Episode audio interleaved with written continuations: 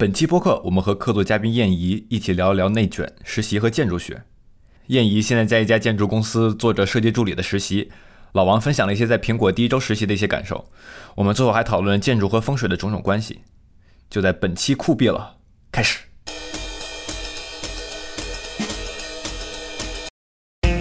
大家好，欢迎回来，我们是酷毙啦，耶！我是老王，我是九村，我是大文，我是燕怡。嗨，欢迎！我们今天请了一位我们的朋友过来跟我们一起聊聊天儿。Hello，大家好，我是燕怡，我是他，我是老王的同届的高中同学，然后算是九村和大文的学姐。嗯，欢迎燕怡。耶 耶！啊，是这样的，就是我一直以为是我和燕怡的这个认识的时间最长，因为我我们是同一届的高中同学。结果万万没想到，是有人就是，对吧？大文要不解释一下？重点我们还是一个初中的呀。哦，对，你们都是。就我们真的是小学就认识了，然后初中他他，我记得非常清楚。我们学校有有一年有一个什么东，就是每年六一的时候有一个叫小庙会的东西，就是大家一堆人来义卖，然后。然后燕姨就回来了，然后我就问他说：“哎，你你上的哪个初中啊？”然后他说北大附中，然后我当时很震惊，就是因为我们学校的百分之八九十的人都去了人大附中，然后我从来没有听过说谁回来说是北大附中，但后来你也去了北大附中，对。大文，后来你还回过我们小学吗？看看什么宋老师之类这种。回过，但是我是替我妹开家长会的时候回的哦。然后宋老师好像已经不在了，他已经不是大队辅导员了。宋老师是一个，就是他当了很久的大队辅导员，就因为燕姨是大队长，然后 所以跟他又比较熟。别别别别别，对，三道杠，模范学生。他真的，他是他是风评非常非常好的大队长，就是。就是人见人爱，你好卡哦。对，不是有点卡。呃，我还卡吗？不卡了。呃，你再多说几句话。为什么我在所有地方网都这么差？对啊，怎么回事？你是不是有个什么立场在你的周围？可能信号不好，我感觉我们那个小区信号都很差。我住的时候。对他们还是一个小区的。对对对对，在在我六年级以前，我们是住在一个小区。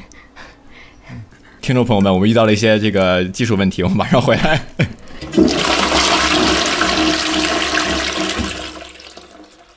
大家好，我们回来了。嗯哼，我们在说我们是怎么认识燕姨的故事。说你们竟然还住一个小区，这太奇妙了，就离谱。我我觉得我我儿时有很多在同一个小区里的朋友，但是后来因为。到海淀去求学，朝阳的朋友们都慢慢的不见了。鸡娃摆脱了他的朋友。这是一个这样的故事呢。不是应该到海淀区才更鸡娃了吗？对啊，我就成为鸡娃了，我的朋友们都不是鸡娃。就有鸡娃体质才会去海淀嘛。笑死了。说到这事情，我们是不是可以聊一聊内卷？对，内卷。Yes. Oh. Perfect transition. Perfect transition. 为什么我我觉得就是很有意思性，就是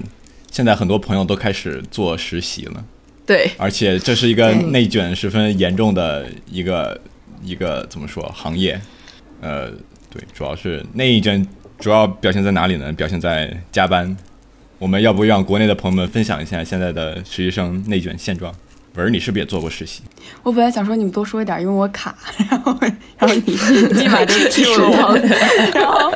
对对对，我是的，是的，是的，就是，但我觉得这个国内内卷的事情，它不是实习生，就是不是只是针对实习生，它只是因为大家都卷，所以实习生也卷。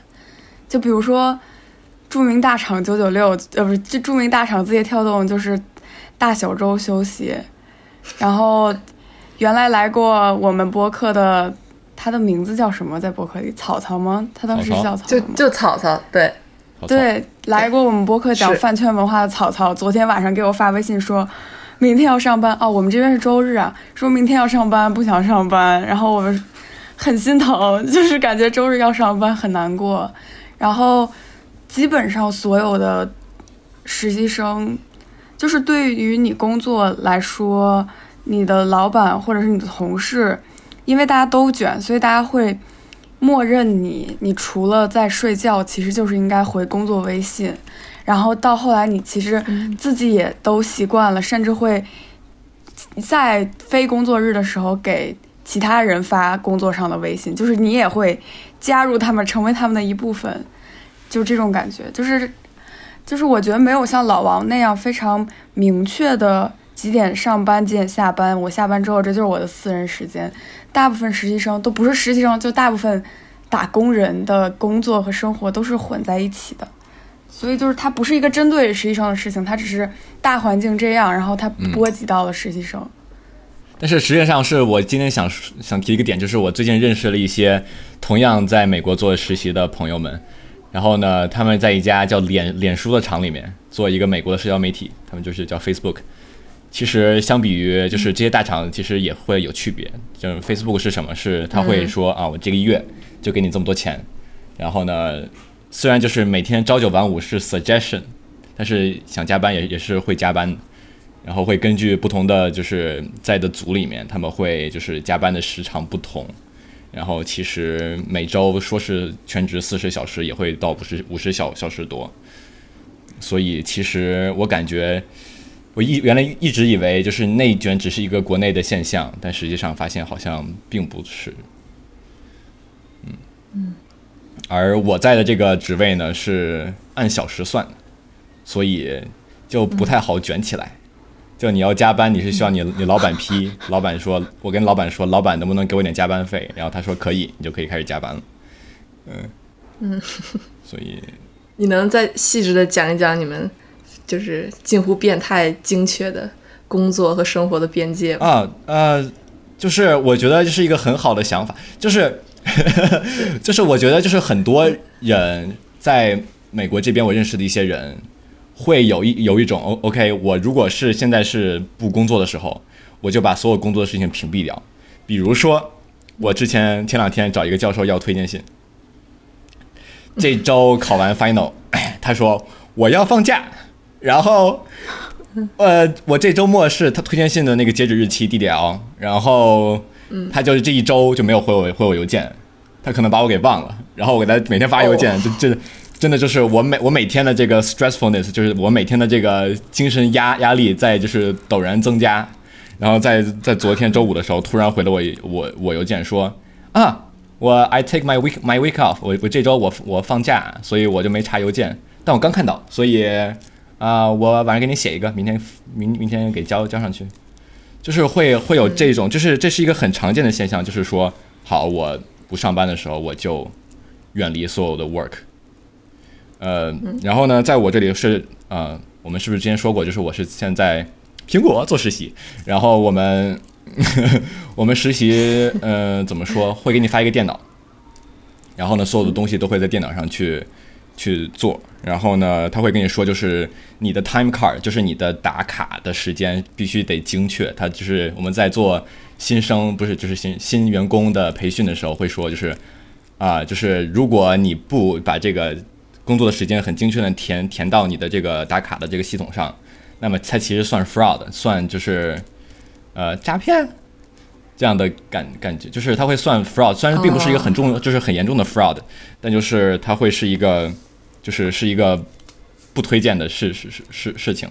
啊，然后再加上这个，我们所有实习生都是按小时算的，所以到头来就是其实不是很很会有加班的这样的事事情。我也跟我老板聊过这事情，我老板就说啊，我觉得我给你的项目你应该不会用加班吧，就是这样。然后很多人就是说啊，他们一下班会把所有的那个呃平台上都会标志上啊，我现在就是我下我下班了。你发消息，我现在是收不到的。嗯，然后呢，就是会有这种的这种的现现象，所以，嗯，对，到头来想想一想，感觉挺好的，就是 work work 和 life，就是生活和工作分得很开。这样的话，就是在你不工作的时候，你就是是吧，不用思思考这个这些工作上的事情。而而且好像也是有法律在这边说啊，也不知道法律还还是我们学我们公司的那个条款。就是说，如果就是你需要就是待命，就是这个东西叫 on call 的话，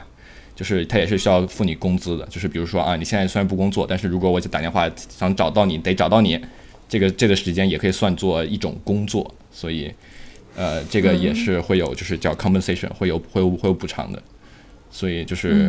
我觉得也是看公司文化和一呃按公司而异吧。有有有的公司就是说。我们财大财大气粗，我们有很多人才，我们不需要 不需要大家来加加班才能干这些事事情。然后有有的公司说，就是我们要奋斗，所以对吧？这个也是因公司而异吧，我觉得。嗯嗯。那你们之间工作沟通都是用邮件吗？会会用什么 WhatsApp 之类的群组聊天？我们有一个东西叫 Slack，就是一个工作上的呃，它会就是会有。会有一个 idea 叫 organization，相当于就是建一个很大的群，然后大群里面可以有小小群，嗯嗯，然后呢就是整个苹果在一个大群里面，然后嗯，大家会就是直接在上面发消息，咔啦咔啦咔啦咔啦。明白。我就想问，那你们都在一个大群里，这代表你可以联系到苹果的任何员工吗？比如不是你自己部门的 Team Cook？是的，没没错，我们有个东西叫 coffee coffee chat。呃，就是你可以说，就是嗯嗯，跟就是比如说你在你的公公司的那个 directory 上，就是那个通讯录上，比如说找找到一个想聊天的人，你就可以真的直接可以就是新建一个跟他的对对话，然后说嗨，想不想聊个天儿？嗯，因为现在大家都是在远程工作嘛，所以就是你必须得约时间，你不能直接走到办公室敲门说嘿，我能不能跟你聊个聊个天儿？然后所以就是是的，我们我可以找到所有人基本上。呃，是一个挺神奇的事情，但并不是所有人都会回回你邮件或者回你消息，所以，嗯，there it goes，嗯，对，嗯，哎，老王，你要不要讲一讲那个，就是你可以直接找到很高层或者就是可以有决定权的人去讲话啊，而不用一层一层传达这件事情？哼，我听是这样，我听人说我。我我先做个 disclaimer，我任何的这个言言论和发言，并不代表苹果公司，代表我个我个人个人的意见。然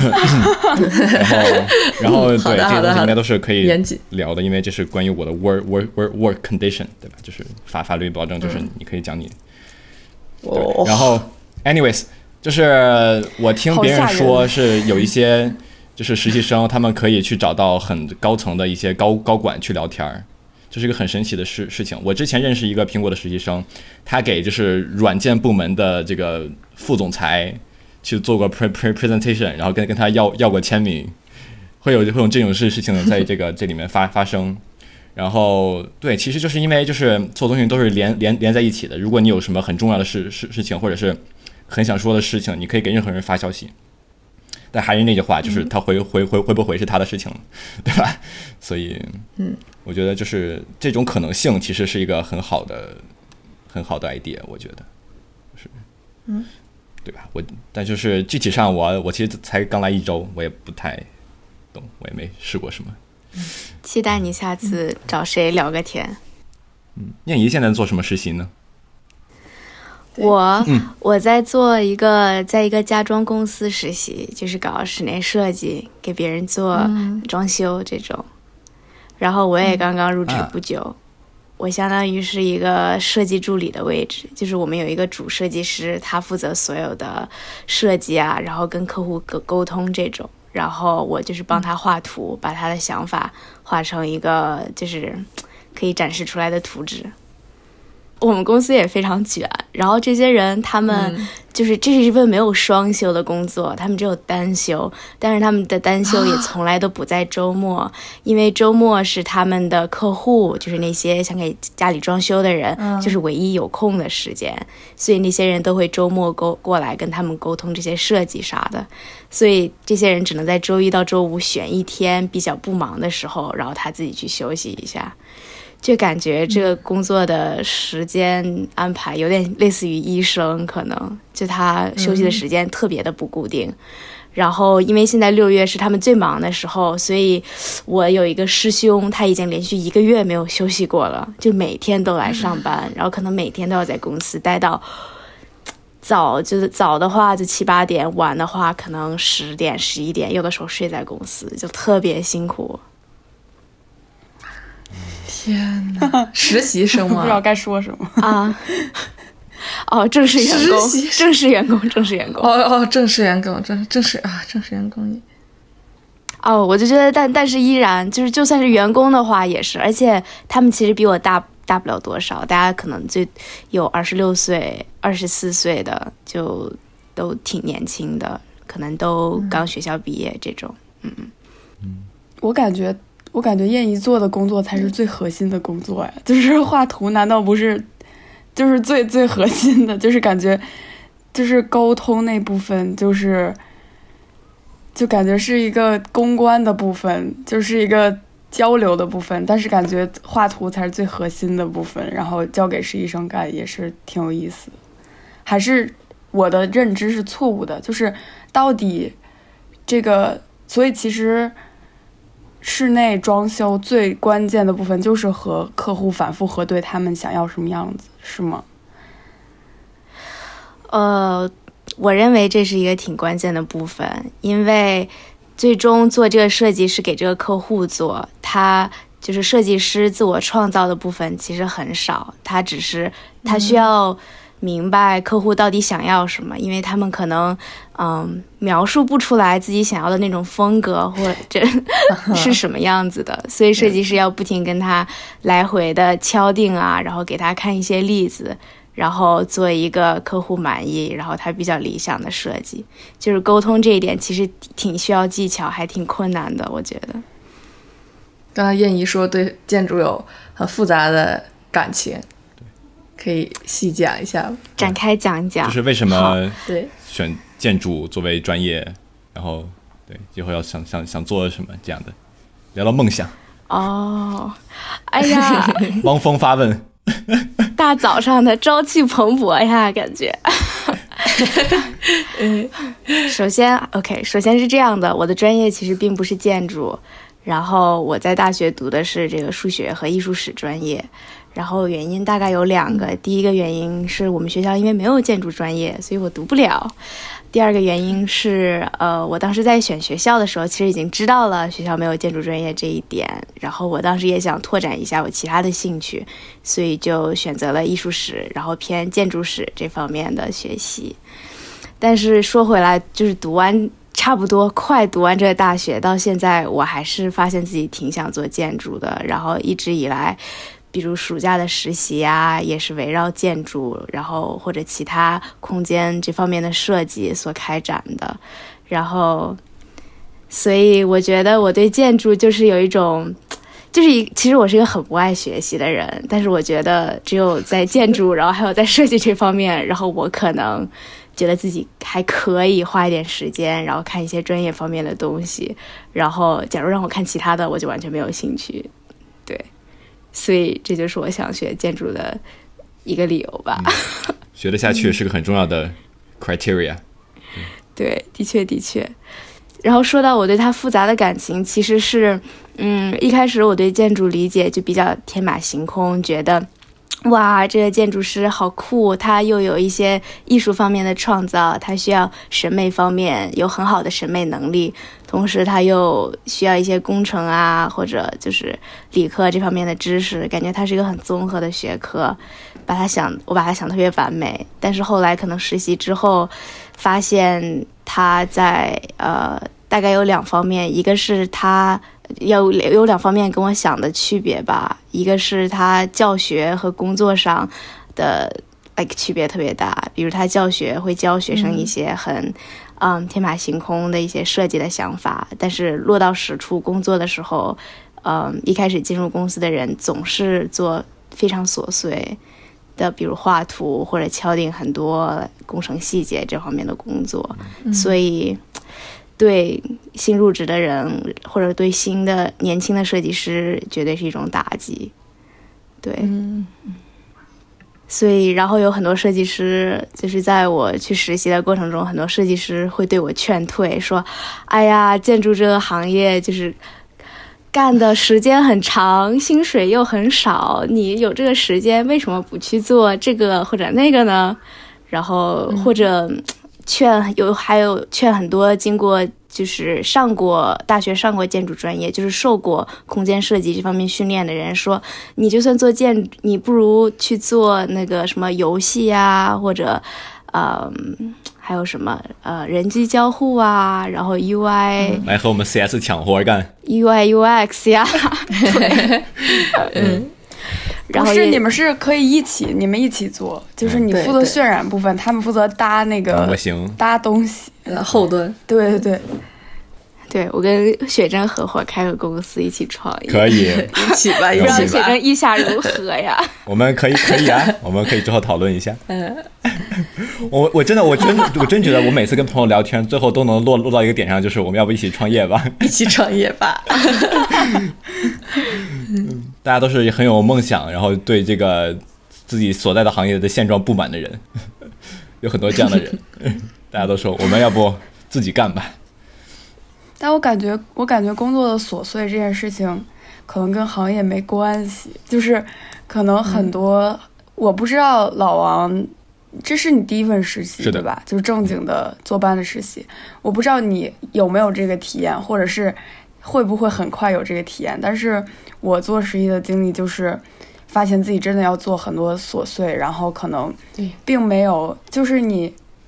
很难去，就我觉得我的工作环境已经很好了，因为我们公司很小，所以就像老王刚才说的一样，我可以非常直接的跟做决定的人沟通，因为就没多少人，然后我可以参与一些很核心的讨论，然后能够给出一些意见，做一些有创造力的事情。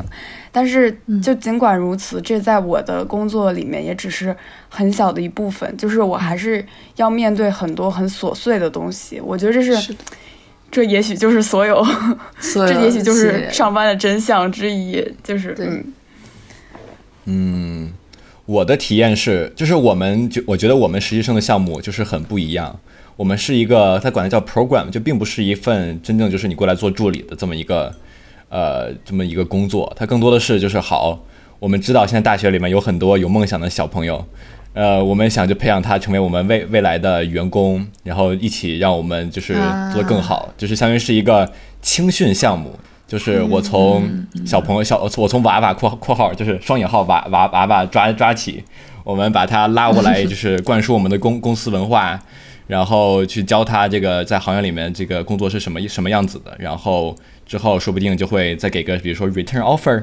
就是就是可以让我之后去全职工作这样的，对吧？就是这样就是最美好的呃情况了。但就是所以，因为他们我觉得他们初衷是这样的，所以的话，他们他们的思路更多的是就是好，我这里有一个新的项目。我我觉得这个项目不是很重要，但是它是一个很完整的项目，我可以找一个实习生来，然后让他把这个项目去，他可以去带这个项目，他可以去主要去负责这个项目，然后在过程中我会设设计设设计一些环节，然后让他去去了解到，好，就是我们整个公司做项目是这样做的。然后在这个过程中呢，他能学到技术，也能学学到就是这个在这个在产业里面，在 industry 里面，他这个比如说我是做软件嘛，就是软件是怎么做的，会用会用到他们公司做大项目的时候的一些工工具啊，一些流流程。然后呢，组里面所有的人也会过来，就是帮你，就是这样的。它是更多是这样的思路，所以我觉得目前来看不会有很多就是琐碎的事事事情，但就是这相比于很多比比比如说就是呃没有那么就是青训项目的实习来实习来实习来说可能会好一点。嗯就我觉得并不是说，我觉得国内至少很多行业，它并不是说我现在有很多琐碎的事儿，我不想干，所以我招一个实习生过来干。我不，我就不排除有这样的情况。但是我想说的是，就 in general，所有行业里面，就是就是会你的工作里面就是会有你很琐碎、很无聊、很重复的一部分，就是哪怕是正式员工，啊，他在工作的时候也会要面对这些部分，就是他并不是一个，就是只只有实习生才要面对的事情啊。就比如说草草和他的 team leader，就是他们其实干的活儿很大程度上甚至都是一样的，就是就是他们要面对，就是这个东西它不属不只属于实习生，啊它就是一个可能你需要。就是尤其是从校园到社会的时候的那个跨度的那个坎儿的一部分，就是你会对于你以后要做的这个事情的憧憬破灭一部分，就是你会发现哦，失去了一些光环，就是它一定会有一些很很乱七八糟的需要你处理的那一块儿。对，我觉得这可能是软件行业的一个优势，就是在于大家都会写码。所以呢，我们很多东西，比如比如说你想测试你的你的的软件，比如说你想去做一些就是就要就是测试软软件，这是个很无聊很无很无趣的事情，对对吧？但是因为大家都会写码，所以我们大家就会会把它就是去 automate，就是去自自动化。我们就会有人专门就是专门有人的活，就是去好我我怎么把这个测试这件事情把它自动化，然后他写一个自动化的程程序出来，然后我们每次比如说有代码就是交交到系系统上，它会自动帮你去测试有没有什么什么什么问题。所以就是嗯，在软件上可能会好一点，呃，但就是我明白你的意你你你的意思。嗯，但我有一个小问题，就是我觉得软件就是尤其是工程师就是写码的这种，我觉得他们。就是苹果的话，它是你们可以和产品经理一起讨论，说你们要写一个什么东西吗？还是说，像就是我觉得，如果是产品经理想出来的一个需求，然后跟你们说，你们给我写，就就就感觉你们就变成了工具，就是达成这个目标的一个工具。但是你如果你自己本身是不想写这个东西的，或者你觉得写这个东西没有意义，或者你对这个东西没有情感，我觉得，就是如果作为我，假设我是一个学软件的人来说，我会很难坚持下去，就是我就会不断的被当做一个能够产出的一个工具，但是核心的想法其实并不是我出的，其实是产品经理或者是更高的人，他们有一个想要达成的目标，所以苹果是我觉得很神奇的一件事情，就是产品经理这个词。在我过去这一周里面，我并没有遇到任何这样的人。他更多的是，可能是我们有一个，就是每一个部门里都会有负责做设设计的。我说好，我要设计一个什么，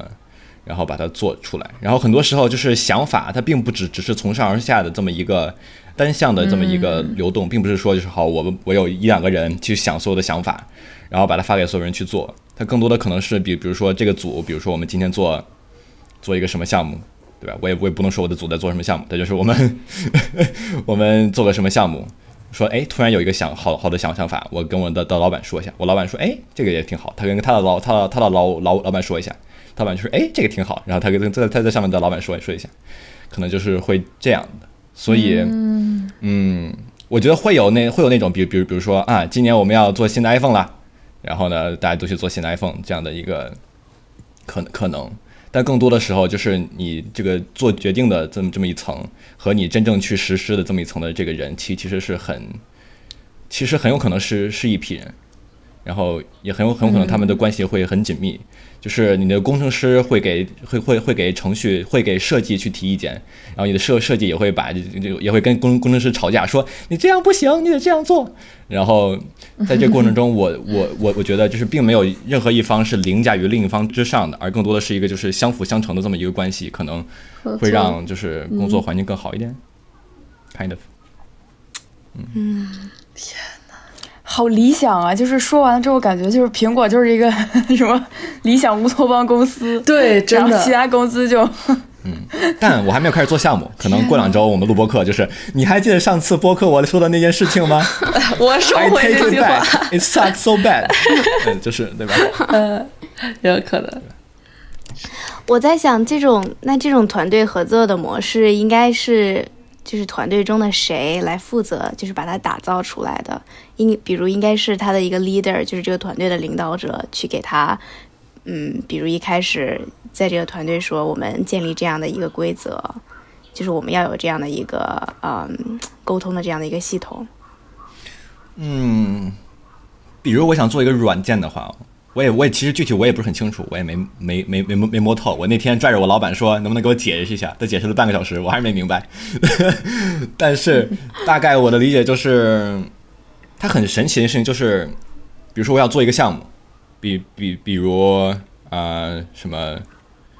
呃，这个这些东西都是我在猜啊，就是我我我理解的，这并不代表它真的是这样的。就是我我其实根本什么都不什么都不知什么都不知道，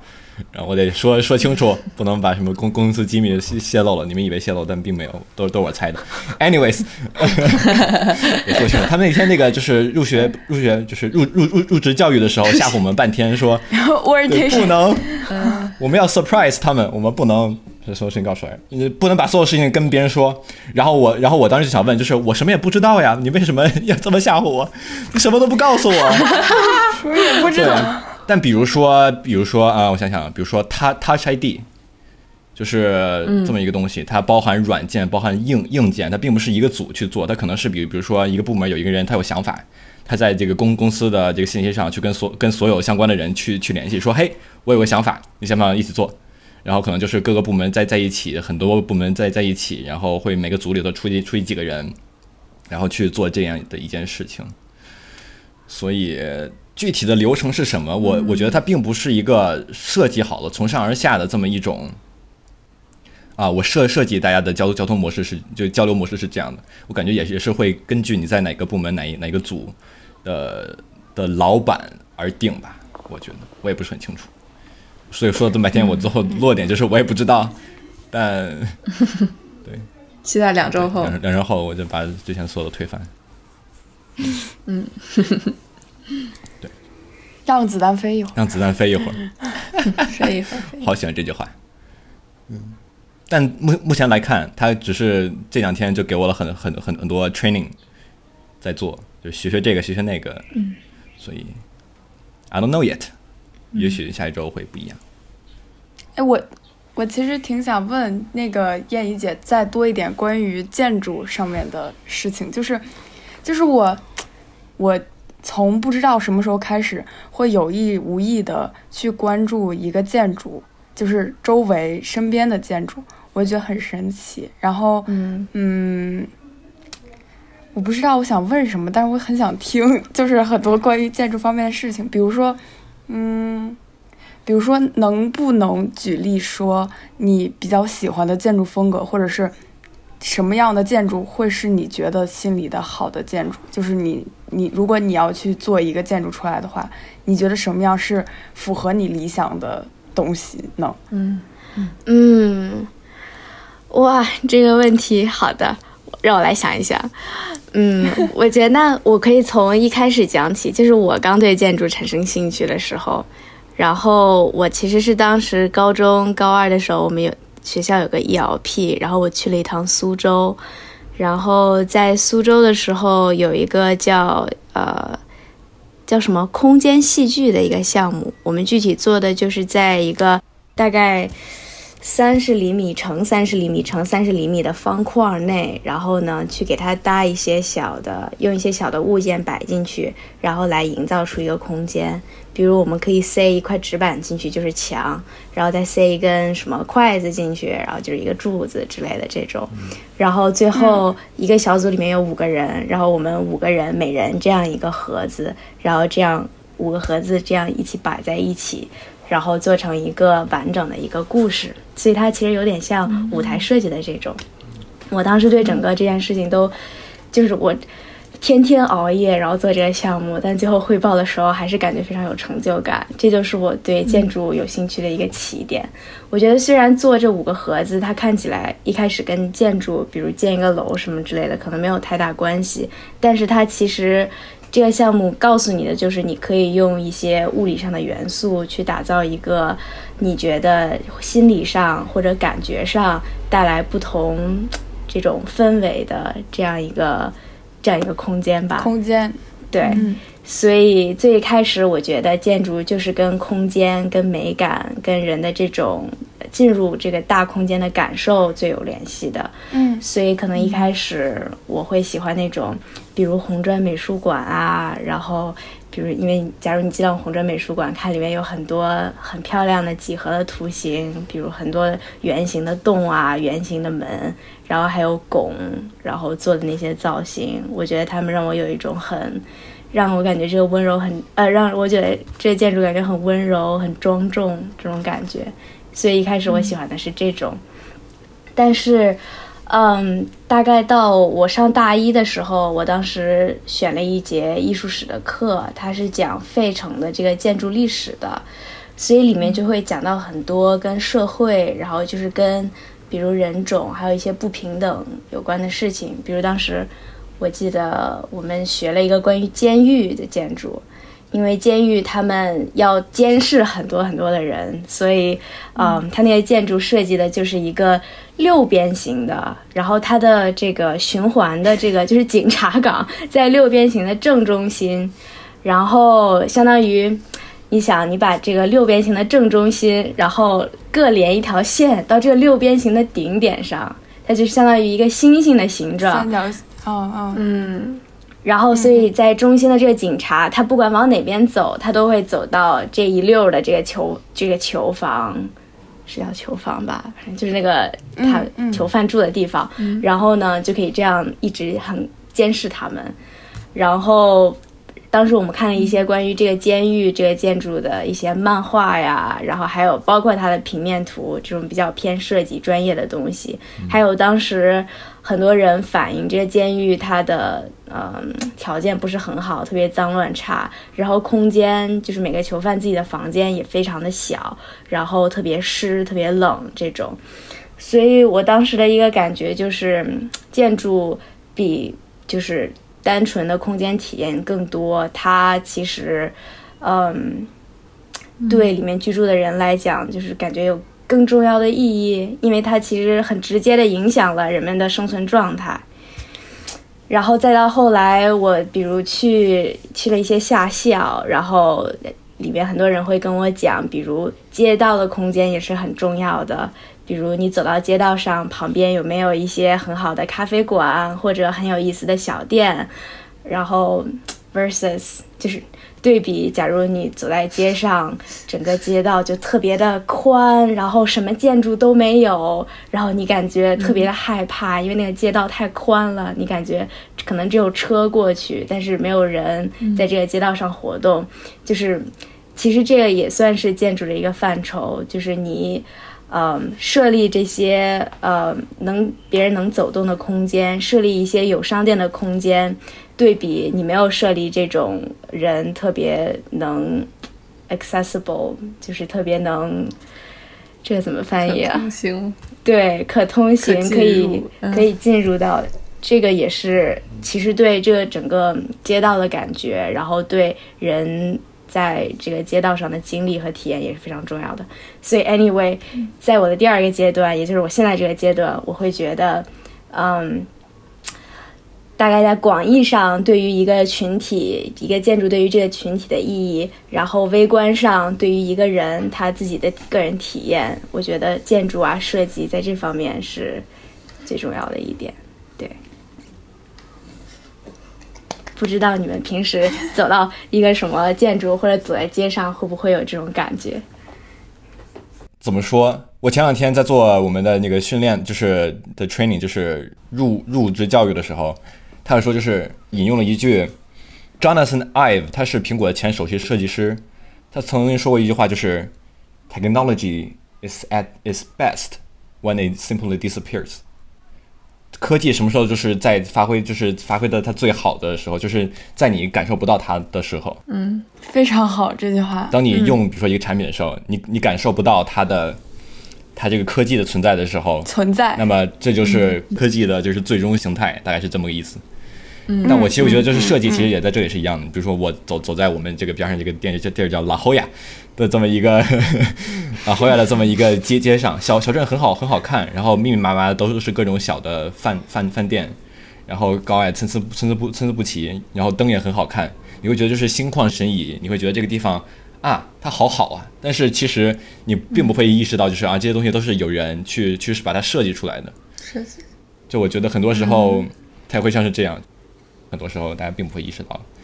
这些东东西，就是它背后的这这这这些努力是很用心很值得的。对对，effortless 建筑，很很舒服。就怎么说呢？我之前去过莫斯科，你去莫斯科你会发现就是很社会主义，因为它的它那里很多楼长得跟北京那些楼一模一样。嗯，对，就是比如说那个北京什么亚运村那那些地方，那楼你看着就是哎，这不就是北京的楼嘛？然后你去莫斯科就是哎，嗯，我到北京了吗？或者这种感觉。对，其实对，如果你说这个是我感受到的，我觉得这是我感受到的。嗯好像西边就是西北边有很多这种社会主义的楼，就是在北京，嗯，比如那个人民大学那块儿也有好多，然后他们会把那些楼刷成很好看的颜色，就是人民大学那边有一群那个居民楼都刷成了一个很亮的紫色，我每次就是尤其是夏天经过那块儿的时候，就是那个。一排紫紫的楼，超好看。嗯嗯嗯嗯嗯。我觉得我刚才突然想到燕姨说那个监狱的那个事儿，就是我们学校据说有一个宿舍楼是根据监狱，就是原来是监狱，然后后来改建的。然后我并不确定这个事情的真实性，但是让我就进那个宿舍楼里面确实不太舒服的一点是，它的楼道特别特别的窄，然后它的门特别多，然后那个情况就给人。就产生了一种很压抑的感觉，就感觉我好像就像老王刚才说的一样，就当我在进入一个好的建筑的时候，我很难意识到它好，我只会感觉到它舒服。嗯，但是如果我进入了一个不太好的环境里，就我一瞬间就会觉得，哎，这个楼是怎么建的？对，就是感觉住在里面多多少少，就至少开门的时候一定会有一种，就是那个楼道有一种压抑感。在那，在那里就会产生这样的感觉。另外一个比较具体的例子是，我不确定我是不是讲过，就是我去那个新加坡的国家美术馆，然后它有一层是顶层，就我超喜欢，就太好了。就是它顶层是玻璃的，就是一部分是玻璃的，然后它在玻璃上面，就它顶层也是有一个花园啊，类似于什么的。然后它顶层的那个玻璃上面。它放了就是浅浅的一层水，就并不是那种泳池那样的很深的水，就是很浅的一层水。然后有风，然后有光的时候，那个水就会有那种波光粼粼的感觉，会照在那个底下的美术馆的墙上，然后就会让让人觉得这个美术馆更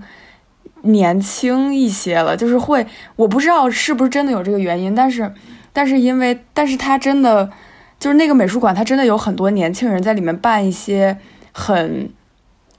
就是很很朝气的活动，就是让你感觉就是很年轻人，属于年轻人的活动，或者是不不属于这种很庄严的博物馆的活动，但是也在这里面办，就是它两个都可以兼得。然后包括他们特别会用那种大的绿植，就是怎么把绿植放到。建筑成为它的一部分，然后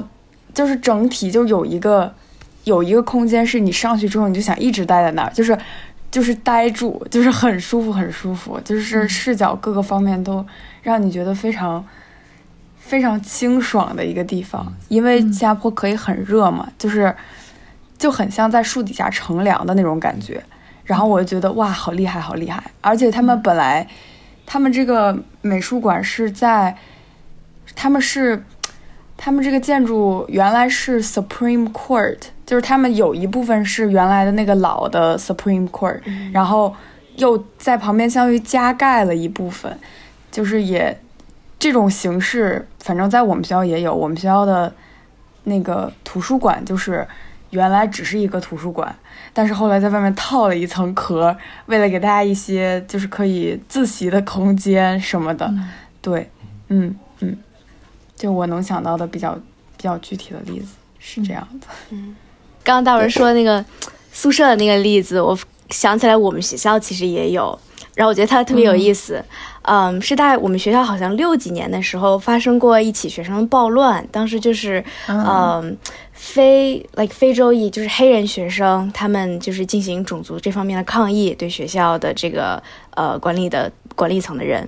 然后这个暴乱之后，马上要建一个新的宿舍，然后学校为了应对，就是防止以后再发生暴乱发生，就把那个宿舍的走廊设计成了就是这种台阶式的感觉，就是你每走一个小小的地方就要拐一个弯儿，然后呢再拐一个弯儿，再拐一个，再拐一个。中间隔阂开了，然后它好神奇，对，特别有意思。就是假如你想象你是在一个很开阔，然后直笔直的走廊上，学生会特别容易在这个走廊上聚集，然后他们可能在这儿聚集就是抗议啊，或者在这儿集会，然后或者就是举办一些比如抗议前准备的活动，就是是一个很好的聚集空间。但是它一旦把走廊设计成这种，嗯，折返式的这样的东这样的形态的话，就是。我平时走在里面像走迷宫一样，就是你走到下一个拐弯的地方，你永远不知道就是对面会有人过来，然后整个走廊也特别的阴暗，然后特别的狭窄。虽然那个通道其实并没有特别狭窄，但是它因为这种折返的形态，转弯，对转弯的形态导致了，对，就是整个感觉就是没有办法聚集，所有的同学生虽然住在一起，但其实都被分散开了。特别奇妙，也是特别特别臭名昭著的一个建筑，可以写篇论文出来了，关于它怎么，真的真的真的好神奇，嗯，有更多的这种情况，更多的是可能就是我看不到就走廊的尽尽头，就是他把他他用视视视觉上把这个空间给分割开了，就就导导致啊，我看到的就是就是这么一点点，所以好好像我只能就是接触到这么一点点的人，这种感觉，对。我我就很我很能很能理解。我们之前学校宿舍好像也是这样，这就是这就是为什么我们是 U C 四舍一带的吧？就是啊，有这部分原因，笑死了。我觉得其实是的，就是你设计一个场地的时候，或者你设计一个建筑时候，我感觉你是有预期的，就是你能大概想象到哪些位置可能大家会做什么事，就是这可能是一个可以控制的事儿，就是就可能人就是会比较喜欢。假设我就随便说一个，就是我们建一个楼，然后有一块儿就是有很大的落地窗，然后采光很好，然后然后是一个 lounge，你就大概可以想象到大家会很喜欢在那个空间里待，嗯嗯，就是的。而且我觉得还很奇妙的一点是，就是建筑师都会画那种平面图嘛，然后你在画平面图的时候。等会儿，我可以现在来，其实给你们展示一下，我这手边就有。哇！哎呦，我的麦克风啊！哎呦，稍等哈，压在底下。OK，不要倒。对，因为我把工作带回家了，但是你可以感感受一下我们的 reaction。就是这个建这个平面图。然后它最奇妙的一点是，虽然你可能看这个图现在很抽象哈，它就是一个户型图。你看到这个图之后，你完全没有办法想象到，就是你走在里面可能会是什么感觉，或者你对整个的尺度也没有把握。但是其实它的每一个墙有多长，然后它比如这里有一个门洞，就是你画的每一笔都是有意义的。所以，可能我觉得想做建筑或者想做设计，这一点也是很吸引我的一点。就是你做你在不停的做决定，你做的每一个决定，当他们变成了一个真的建筑或者被建起来的时候，就是它都会变成真的。然而，就是你所有的一些想法，比如你说这个门洞开大一点或者开小一点，我要做一扇门还是两扇门，其实都浓缩在了这样一张小小的平面图上。对，嗯。包括刚刚大文说的一个开一个大落地窗，就是可能就是在这里 哗开 对，说不定这是一个机会呢。我们这些做这个计算这个做计算机图形学的，说不定可以就是啊写个程序，给你输入一个平面图，给你来一个三 D 渲染出来，谁谁谁知道呢？Anyways，嗯，我们可以创我们可以创业，朋友们，嘿嘿嘿，又回到了创业。对，嗯，我有一个我有一个非常精彩而且非常玄学的问题，就是就是我一直听说建筑和风水有很大关系，就是我不知道是不是真的，但是我有一次去那个望京 SOHO，然后就有人跟我讲说，这个楼就是建，就是大家知道望京 SOHO 在哪吗？就是一堆我并不觉得很好看的楼，就是像小土包一样，就是对。就是圆的，呃，就像一个三角饭团，对，像三角饭团，像很多个三角饭团。然后，对，然后那个就有人跟我说，说他们就是有一块儿什么建一个什么过道的时候没有没有查风水，然后呢，就是把什么什么东西挡住了，然后后来这个过道正对着的所有企业在一年之内都倒闭了。就我在我不知道是不是真的啊，但是。就很有趣，就反正听完了之后，我喜欢我喜欢玄学故事嘛。但是我听说是真的会有，就是设计师或者是就是建建筑的时候要提前去查风水，会真的参考这件事情吗？或者会不会有顾客就是跟你们说，希望希望参就是希望符合风水学或者是什么？嗯，有有很多。我觉得可能建筑这方面我知道的地方比较少，室内设计是特别特别注重风水的。就是我老板、嗯那个设计师，只要他想做一个什么设计，但是那个客户不同意，他可能就会跟人家说哦，风水是这样的，然后人家就会同意他这样做、哦，我以为是顾客要求要求。没有，是是这种说说说服顾客的办法。说服顾客，对对，对，但有的，假如遇到比较懂的顾客，就是的确有一些说法，比如说前几天他刚跟我讲说，比如你呃那个厨房的设计，呃一般洗手台要放在呃窗户底下，然后你的那个灶台不能直接对着厨房的门，这种，或者包括一个人，比如小孩的卧室，他会有一个学习桌嘛，那个学习桌最好放在房间的东北角，好像。好像这些都是风水上的说法。东北角，我算一下，我的桌在西北角，快快跟你什么衣柜对转过去调一下。把衣柜对调。对，燕姨有知道什么奇怪的风水知识、风水故事吗？啊、嗯好像不太知道。啊，没关系。哦，我刚刚说到那个望京 SOHO，我因为嗯嗯、我之前看过望京 SOHO 它的那个平面图，然后就是包括它从一开始设计那个设计师的意图，嗯虽然它现在就是你从。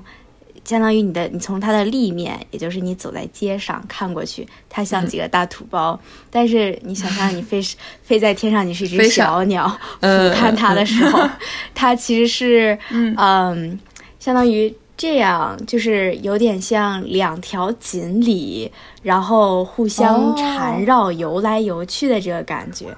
这个观众朋友现在看不到我的手势，但是他大概就像 等会儿我拍一下，拍一下。努力的缠来缠去。哎哎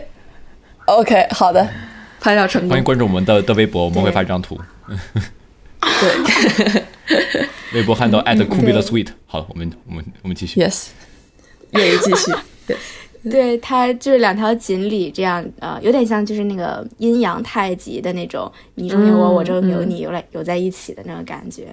对，但是好像后来到最后，因为我记得好像现在望京 SOHO 有三栋楼吧，还是几个？嗯对对对，T 三对，因加了一为条。对，加了一条小的，好像把其中一条大的改成两条小的了。嗯 然后，呃，我去年在那个设计公司实习的时候，它是一个建筑公司，然后他们当时也有一些新的项目在很初期的设计阶段，然后你就发现，嗯、他们会设计很多这种像 SOHO 啊，给这种大的企业，然后或者地产公司做的这种商业，还有呃写字楼，然后再加上娱乐的一些综合体。每到做到这种大型建筑的时候，他们都会多多少少引入一些风水或者吉祥或者发财这种概念。就是一般，嗯，就是可能老板们会比较传统，喜欢这些吉祥一点、带来好运的东西。然后，对、我接触的另外一个项目，它是一个什么？是一个什么无限的一个概念，就是说什么发财无限有，它正好那个建筑的平面图的形态 有点像就是无限那个哦八字形无限富有。好好的无，限发财。这 天呐，要求好高。对，所以嗯我就知道这么多。吸引力啊！已经想立马住进去了。谁不想发财呢？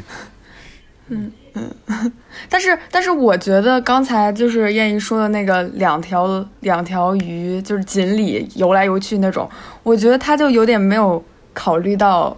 人，就是因为人没有办法变成鸟，就是所以我从外面 看，就是看立面，它永远是三角饭团的样子。嗯，而且我不知道你们有没有去过望京 SOHO，我其实不是很喜欢它的那个构造，就是就是它它中间有一个圆的一个围起来的一块地，反正就是走进去并没有感对就没有体验很好。但是我不知道在那里的打工人是什么，就其实应该问问他们在里面真正办公的嗯，感觉是什么样的，因为因为感觉会对他们其实有